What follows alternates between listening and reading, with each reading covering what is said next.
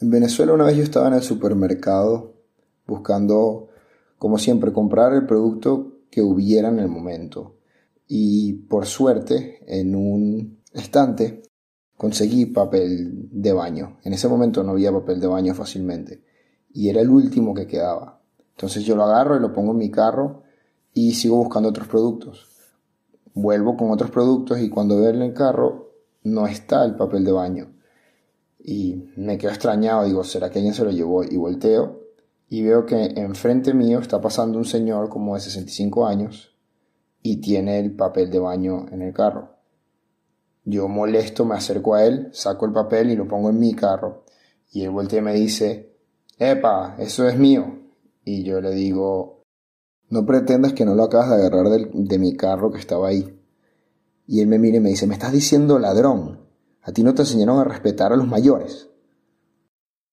Aquí Norman para hablarles de enfoques.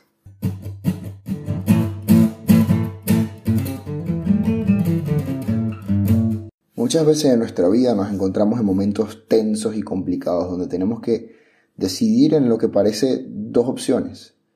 Una sería entrar en conflicto, sea conflicto verbal o una pelea o cualquier cosa similar y la segunda sería evadir el conflicto a toda costa, que significaría que no vas a conseguir lo que querías, pero no tendrías ese problema de entrar en el conflicto. Pero lo que yo quiero hablar hoy es de que yo pienso que no necesariamente se tiene que evadir el conflicto o entrar en una pelea.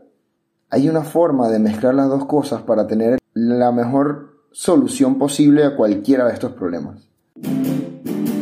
Como dije en el podcast sobre que todos podríamos haber sido nazis, las personas naturalmente nacen con esa capacidad de ser malos. Es la sociedad y nuestras propias morales las que nos frenan de hacer este tipo de cosas, porque sabemos que si hacemos algo de eso podría ser malo para nosotros.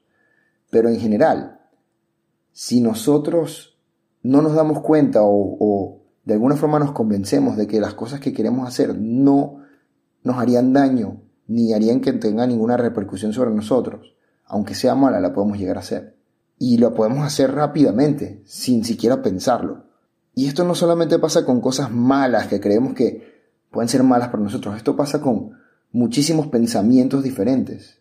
Estamos llenos de pensamientos sobre nosotros mismos que a veces consideramos que o no valen la pena o son malos para nosotros y tratamos de evadir eso que en realidad dentro de nosotros siempre estamos pensando. Eso depende también de nuestras creencias, nuestra moralidad, pero en general es lo que simplemente se llama un tabú.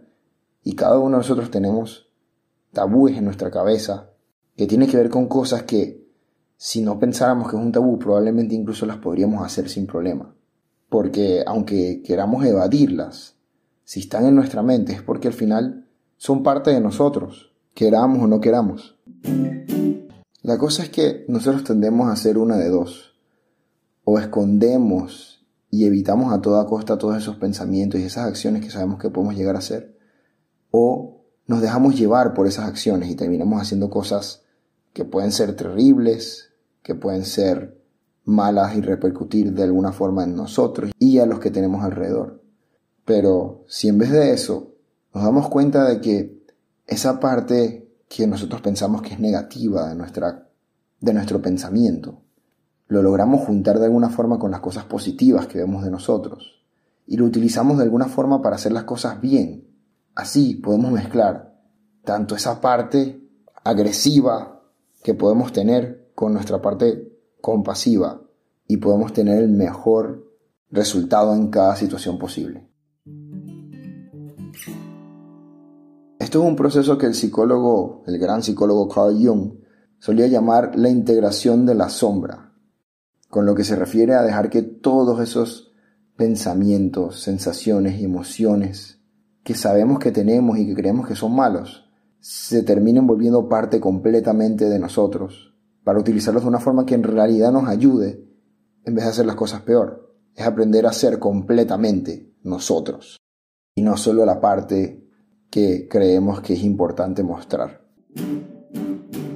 En este episodio voy a hablar más que nada sobre la ira y el odio Esas sensaciones que muchas personas o se dejan llevar completamente por ellas o las evaden completamente. Pero eso no significa necesariamente que solamente se pueda aplicar lo que voy a decir al aire y el odio. También se puede aplicar a cualquier otro tabú, cualquier otro pensamiento que sabes que es parte de ti, pero no lo dejas surgir o te dejas llevar demasiado por él.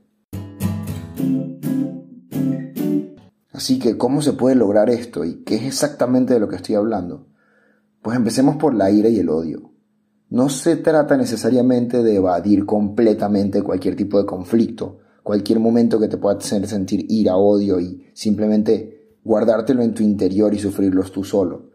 Pero tampoco se trata de ir completamente en contra de alguien con toda tu fuerza, agresivamente y haciendo que cualquier situación más bien empeore y que termines hasta lastimándote y lastimando a los demás.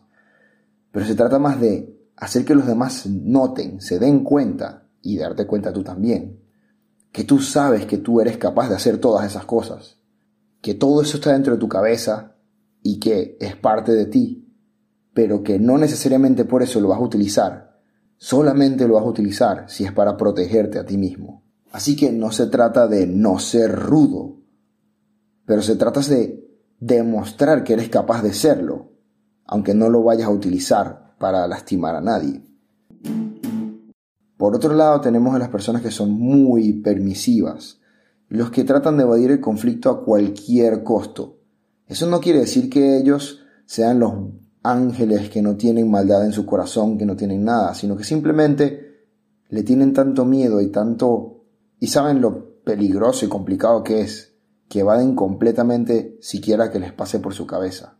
Eso tampoco es ideal para nada, porque ese miedo hace que otras personas se puedan aprovechar de ti, tomen ventaja sobre ti y que sea más difícil para ti decir que no cuando hay algo que no te gusta. Entonces, si tú no eres capaz de decir qué es lo que te molesta en voz alta, siempre vas a terminar haciendo las cosas que no te gustan. Y eso es parte de esa evasión del conflicto. Cuando tú empiezas a estudiar un arte marcial, por ejemplo karate, y empiezas a aprender a defenderte y a pelear ya muy bien. Te dicen que eso solamente lo debes utilizar para defenderte y que en ningún momento debes utilizar tu aprendizaje y tu fuerza para atacar a los demás. Muchas personas no entienden esto, terminan utilizando cada vez que tienen ira o cada vez que se quieren sentir superiores para atacar a los demás. Pero lo que esto en realidad quiere decir no es que simplemente vas a estar sin demostrar de ninguna forma que eres capaz de hacer eso, pero todo lo contrario, que la gente sepa, de alguna forma, sin ser arrogante, que tú eres capaz de defenderte, pero que no vas a atacar a nadie con eso que sabes hacer. Y es tan importante y tan bueno que incluso ya con que tú lo sepas, es más fácil para ti conversar con cualquier persona porque sabes que si algo malo llega a pasar, tú vas a estar bien, te vas a poder defender. Y eso hace que te hagas más carismático, que se te haga más fácil hablar con las personas, y que las personas incluso hasta te respeten. Y ahorita estoy hablando del karate como si solamente se tratara de ser una persona fuerte y agresiva, pero en realidad esto va con todo, incluso con la forma de hablar, las palabras.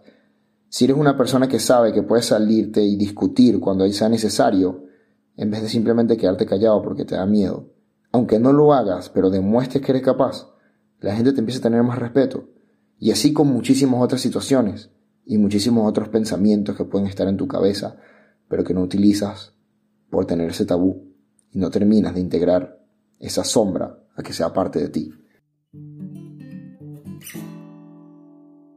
Una gran cosa que tienen en común casi todos los líderes y personas exitosas en el mundo es que tienen su sombra integrada a ellos mismos.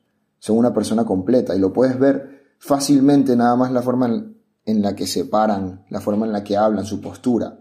Te puedes dar cuenta que saben el poder que tienen y saben que lo pueden utilizar, pero lo utilizan para cosas específicas en vez de utilizarlo para cosas que puedan perjudicar a los demás o perjudicarlos a ellos directamente, para esa forma por estar en el sitio en el que están. Las personas no toman ventaja de los que saben que se pueden defender, ni tampoco se sienten mal con ellos si ellos no los están atacando. Algunas personas son bastante agresivos, incluso desde que son niños pequeños. No le prestan mucha atención a sus moralidades o a lo que dice la sociedad y simplemente actúan impulsivamente. Y buscan conflicto todo el tiempo y muy fácil se molestan y empiezan una pelea. Esto, de nuevo, es un ejemplo de cómo la gente se deja llevar por su sombra, por toda esa agresividad. Y obviamente esto no es nada bueno porque eso hace que tengas problemas con los demás y la gente se termina alejando de ti. Sea porque te tienen miedo, porque te tienen rabia o porque simplemente no quieren acercarse a alguien que siempre va a estar discutiendo. En cualquier caso, no es buena idea seguir ese ejemplo. Un ejemplo de la naturaleza que refleja perfectamente esto es cómo funcionan los lobos. Cuando el lobo más grande y fuerte de la manada es muy permisivo, es decir, no está defendiendo al grupo pero tampoco está atacando a nadie, simplemente está dejando que los demás coman primero que él y que beban primero que él.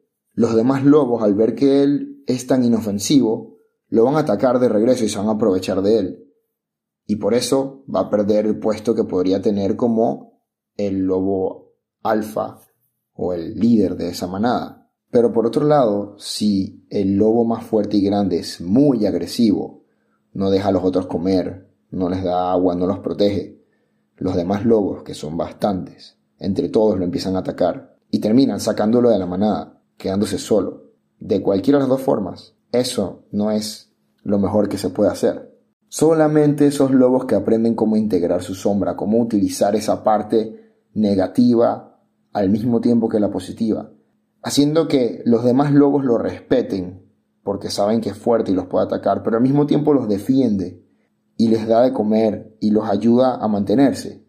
De esa forma es que siempre se escogen los líderes de cada manada. Y exactamente así es que funciona esto que estoy diciendo. Y es algo que no solamente tienen que seguir los líderes, es algo que todos deberíamos seguir porque de esa forma siempre vamos a tener los mejores resultados en cualquier situación.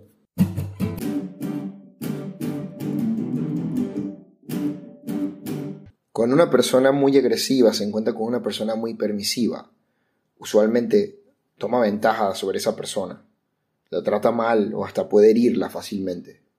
Y cuando una persona agresiva se encuentra con una persona agresiva, pues lo más probable es que terminen en un conflicto, y si en ese conflicto no terminan los dos bastante heridos o muy mal, mentalmente o físicamente, se pueden o convertir en amigos después de eso, ya que los dos entienden que no deberían seguir peleando, ya que el otro siempre va a contestar con agresividad igualmente.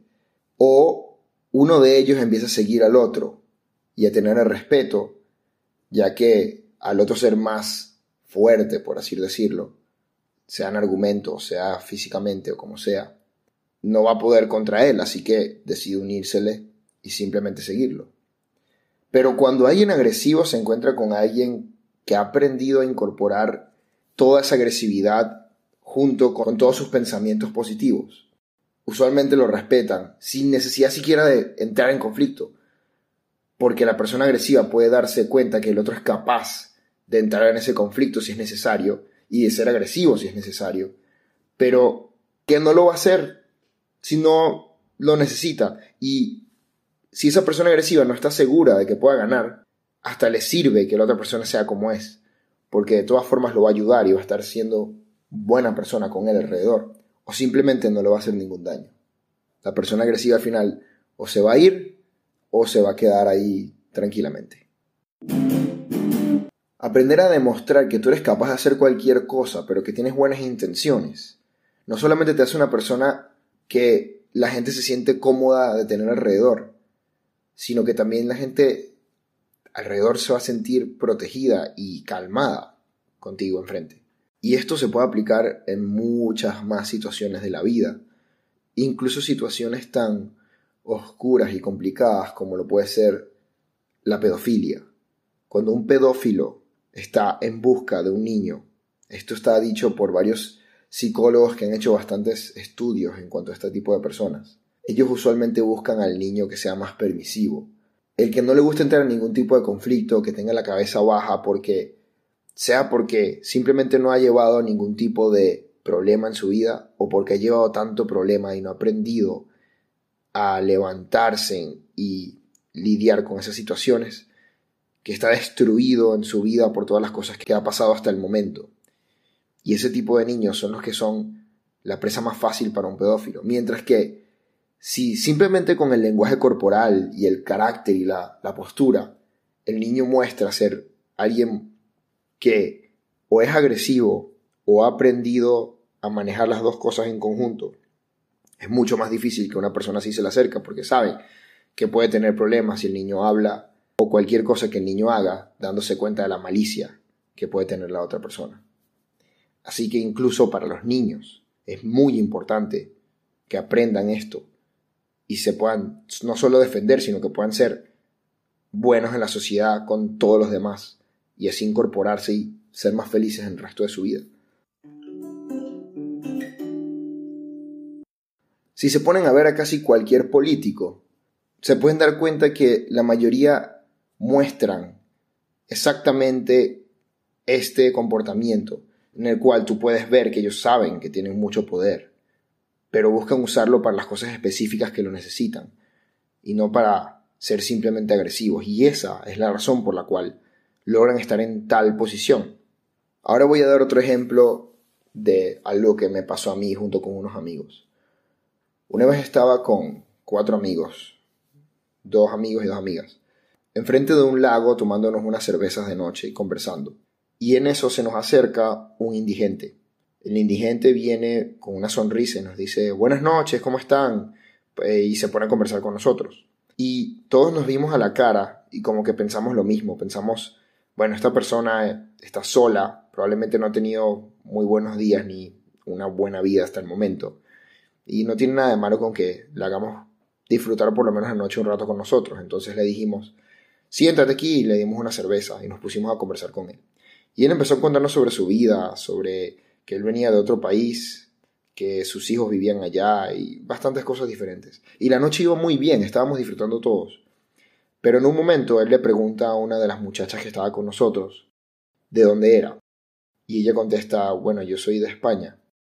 Y él le dice, yo nunca he estado con una española. Y le trata de tocar el brazo. Y bueno, por suerte, todos los que estábamos ahí sabíamos en ese momento por lo menos un poco de cómo integrar esa parte agresiva de nosotros junto con lo demás. Y esta muchacha no era una excepción. Entonces, ella en el momento que él trata de tocarle el brazo, ella mueve el brazo rápidamente y le dice, espera un momento, no te me acerques. Que nosotros estemos aquí siendo buenas personas contigo no significa que tú tengas el derecho de hacer más nada, especialmente algo así. Yo sé defenderme y tú a mí no me vas a venir a hacer nada.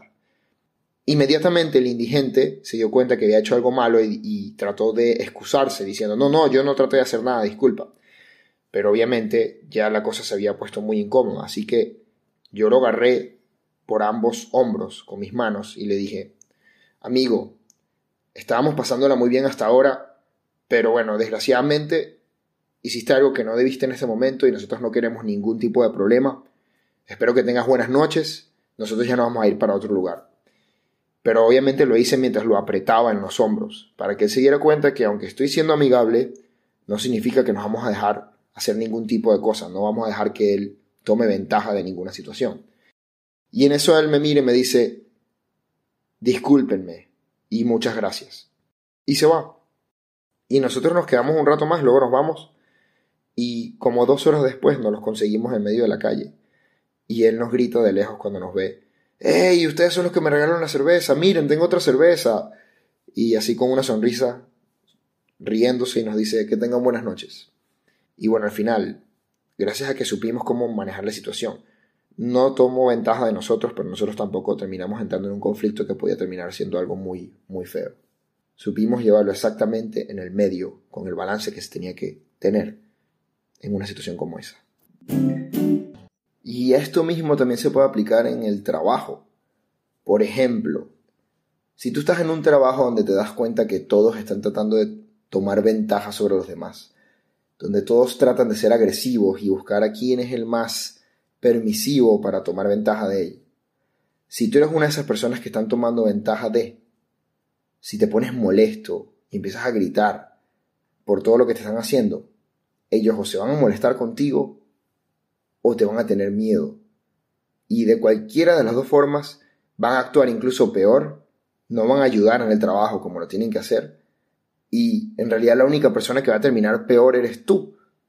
Pero en ese caso entonces, la mejor cosa que puedes hacer en realidad es golpearlos con compasión. ¿Y a qué me refiero con esto? No estoy diciendo que seas mucho más permisivo, sino que utilices toda esa energía, toda esa negatividad, todos esos pensamientos de una forma positiva. Les puedes sugerir a cada uno de ellos cómo trabajar mejor y utilizar toda esa energía de forma en la que ellos puedan ver cómo tú trabajas mejor. Incluso ayudarlos con su trabajo para que se motiven. Si lo haces de esta forma, van a dejar de verte como alguien a quien ellos necesiten o puedan tomar ventaja de. Porque obviamente al mismo tiempo que le estás demostrando lo que tú puedes hacer y cómo los puedes ayudar, no estás dejando que ellos se aprovechen de ti. En el momento que ellos intentan no hacer algo porque ven que tú lo estás haciendo, tú se los puedes decir tranquilamente y lo puedes seguir haciendo tú, pero al mismo tiempo dándoles a entender que tú lo estás haciendo porque quieres ayudar y no porque te están tomando la ventaja. Si lo haces de esa forma, poco a poco varios de ellos van a terminar siguiéndote porque les va a gustar la forma en la que tú estás manejando las cosas. Golpearlos con esa compasión, pero siempre dejando claro que no van a tomar ventaja de ti.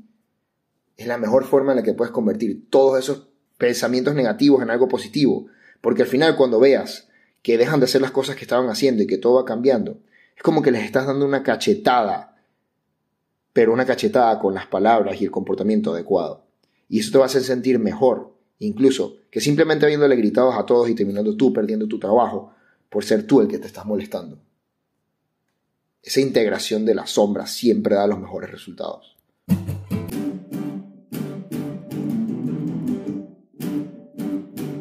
Y esto me recuerda a la película del Rey León 2, donde está el personaje de Kobu. Este niño, criado por su madre Sira, la viuda de Scar, quien desde que él nació lo crió para que utilizara toda su agresividad y todos esos malos pensamientos de su cabeza en todo momento para poder él lograr las cosas que quería. Incluso le cantaba una canción de cuna en la cual recuerdo claramente que en la película se puede ver más que nada las sombras de todos los leones mientras él está intentando dormir. Diciendo claramente que le están diciendo que utilice solamente esa parte de su sombra y que se deje llevar. Oscar se fue, Masira sigue aquí y a León voy a educar para convertirlo en fiera, compasión por la maldad. Duérmete, cara de pulga. Digo, oh, qué preciosidad. Cuando seas un gran león, Tú el rey serás. Pero lo interesante de Kobu es que incluso con todo esto, él no es una persona agresiva, más bien es demasiado permisivo. Y eso es incluso peor para él, porque en el momento en el que él se infiltra y está con Simba, Simba al principio lo ve como una persona que ha sabido integrar esas dos cosas bien. Nunca lo ve como alguien agresivo, e incluso cuando van a hablar los dos juntos, Sira aprovecha esa oportunidad para emboscar a Simba y atacarlo. Y en ese momento Simba se da cuenta de con quién está lidiando en realidad. Pero no es que está viendo a Kobu como que sea alguien agresivo que tomó ventaja sobre él, sino como alguien muy permisivo que aunque quisiera hacer el bien, su mamá terminó tomando de la ventaja y hiriéndolo a él. Y por culpa de eso es que termina juzgándolo y dándole el exilio. Es increíble. Como siempre. Tiene la cara de Scar. ¿Por qué has vuelto? Simba, te equivocas. Yo no quería. No perteneces aquí. Te pido que me des tu perdón. Padre, por favor, escúchalo. ¡Silencio! La primera vez pediste que no te juzgara. Ahora voy a hacerlo. ¡No lo queremos aquí! ¡Hay que juzgarlo! ¡Merece la muerte! ¡Exilio!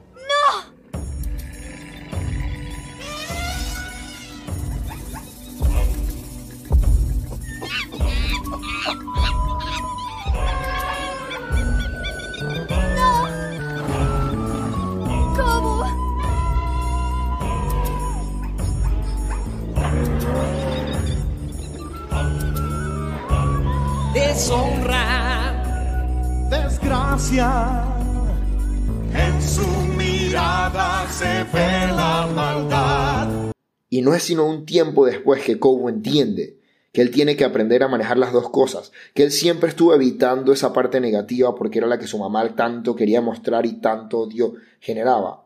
Pero al final tuvo que integrar las dos cosas para poder hacerle frente a su madre y hacerle frente a Simba. Y al juntar las dos cosas es que por fin Simba lo acepta y él termina siendo la pareja de Kiara para eventualmente ser él el rey de la sabana. Ahora, ¿cómo puede uno aprender a hacer esto, a tener esas dos partes en conjunto bien? No ser demasiado permisivo, pero tampoco ser completamente agresivo. Pues lo primero que hay que aprender es no solamente a demandar respeto, que es muy importante, pero también a darlo. Existe una idea equivocada de qué es lo que exactamente significa respeto en realidad para muchas personas.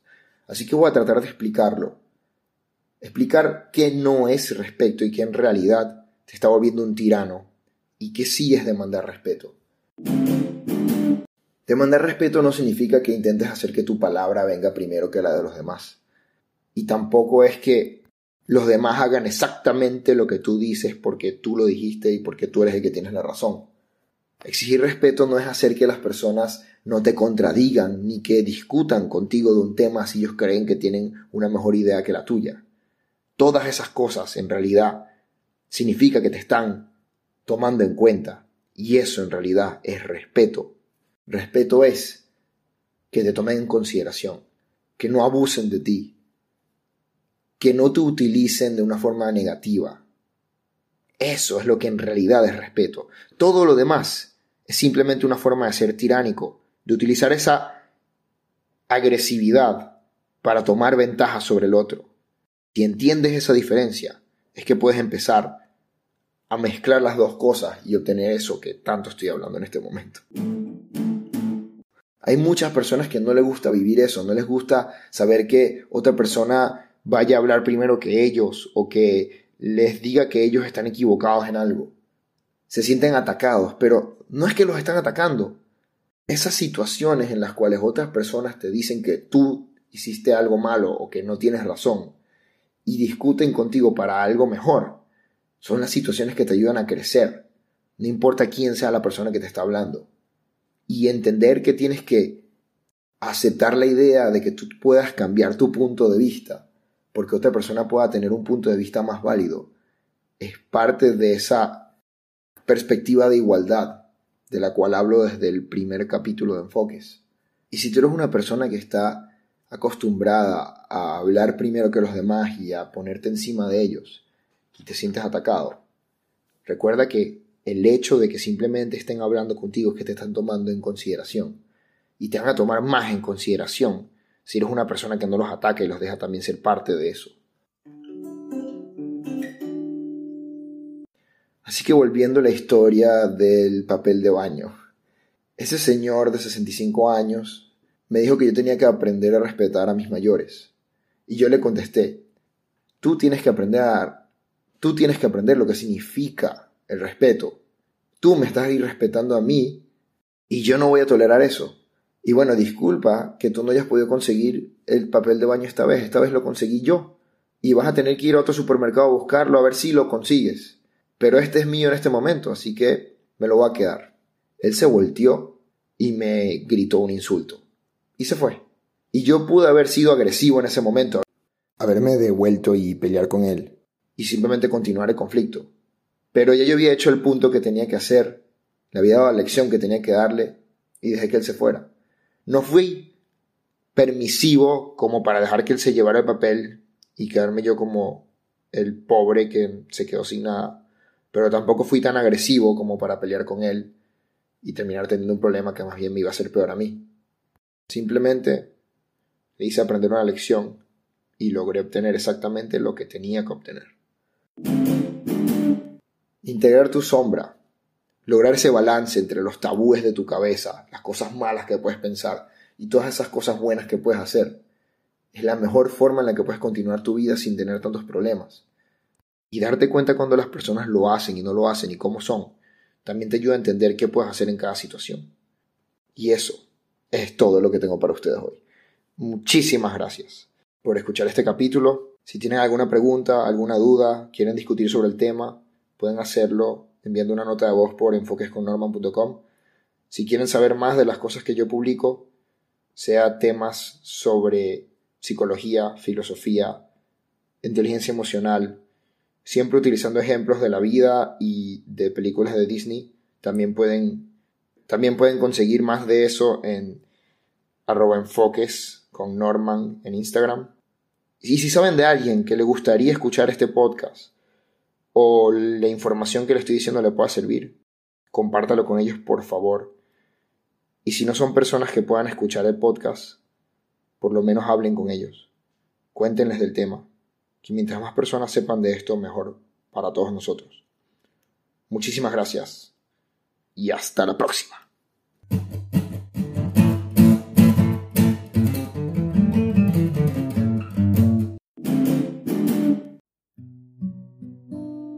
Una situación puede pasar de ser muy mala a muy buena solo con un cambio de perspectiva. El enfoque que le damos a cada momento de nuestra vida determina el camino que vamos a seguir y qué tan felices podamos ser. Me llamo Norman. Dependiendo de con quién hables te dirá que soy muchas cosas diferentes. Es cierto que soy multifacético, pero sobre todo soy humano. Un humano que le gusta reflexionar sobre el enfoque que le damos a la vida. En este podcast hablo sobre mis experiencias y qué enfoque le he dado a cada situación para llevarlo lo mejor posible, tanto para mí como para los demás involucrados. Te invito a que escuches lo que tengo que decir en manera de reflexión. ¿Quién sabe? A lo mejor te encuentras con un buen tema para discutir o para ser parte de tu vida. Sin importar el caso. Gracias por tomar el tiempo de escuchar. Enfoques.